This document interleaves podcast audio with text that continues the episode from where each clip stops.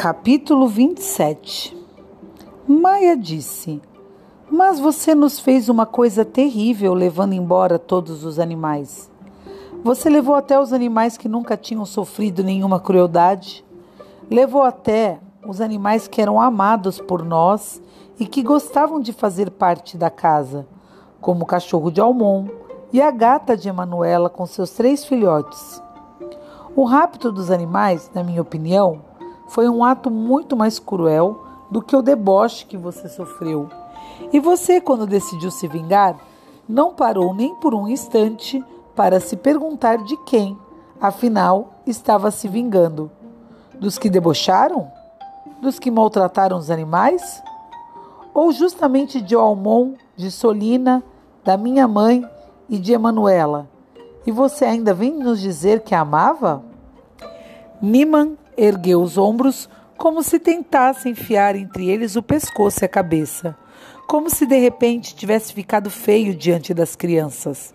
E as palmas de suas mãos começaram a cair e a procurar alguma coisa, como se estivesse suplicando que fossem liberadas de serem palmas das mãos, que as escondessem, que as deixassem fugir do seu dono e não retornar nunca mais.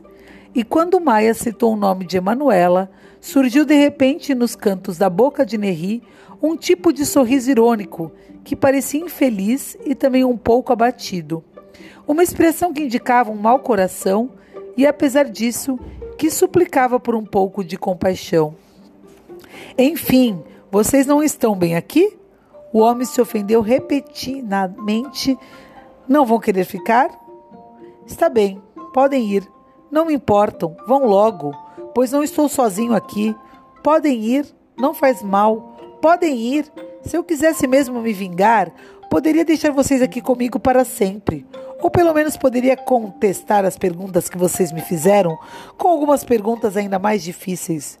Por que, por exemplo, todos vocês permitem que seus pais os silenciem sempre que vocês tentam esclarecer o que aconteceu exatamente antes ainda do seu nascimento?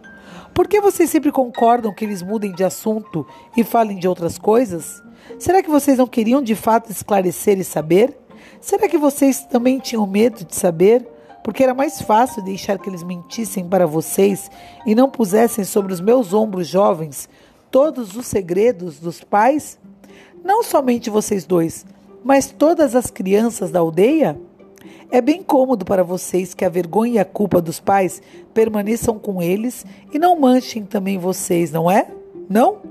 Ou talvez vocês tenham intuído qual era a verdade, mas se assustaram muito com a própria intuição. Pois se a intuição revela a verdade, então de hoje em diante será definitivamente proibido atormentar e debochar. E como viveremos e nos divertiremos sem às vezes humilhar alguém? sem maltratar um pouco, sem desprezar, sem pisar às vezes nos outros? Maia disse: É isso aí. Veja, Nerri, agora é você que está debochando. E até está gostando, não é?